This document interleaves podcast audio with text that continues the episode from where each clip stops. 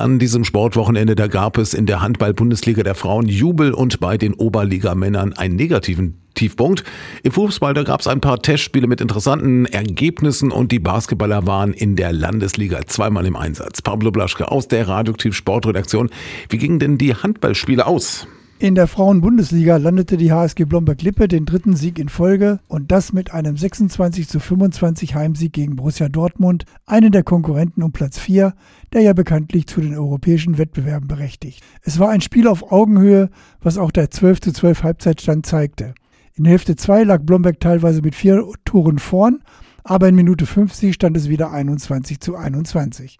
In der 57. Minute lag die HSG mit 25 zu 23 vorn und Zoe Ludwig hielt einen 7 Meter. Das war praktisch die Vorentscheidung zum knappen Sieg. In der Oberliga der Frauen kam Rosen bei der SG Zweidorf Bordfeld trotz Anfangsführung schwer ins Spiel und lag zur Halbzeit mit 10 zu 11 hinten. In Hälfte 2 drehte das Team von Trainer Oliver Dus ab Mitte der Spielzeit richtig auf und gewann noch deutlich mit 32 zu 18. In der Oberliga der Männer erwischte Hameln unerklärlicherweise einen rabenschwarzen Abend. Gegen den Tabellenletzten Börder Handball gab es eine 26 zu 36 Pleite. Mit einer löchrigen Abwehr und einer hohen Fehlwurfquote lag das Team von Trainer Max Siegesmund zur Halbzeit mit 11 zu 15 hinten.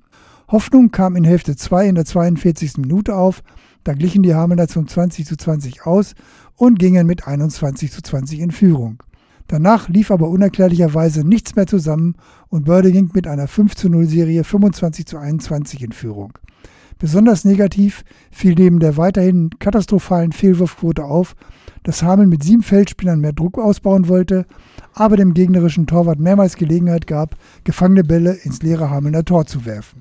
Es war ein Abend zum Vergessen für die Heimmannschaft und auch für die anwesenden Zuschauer. Und wer bestritt Testspiele im Fußball und wie sah es bei den Basketballern am Wochenende aus?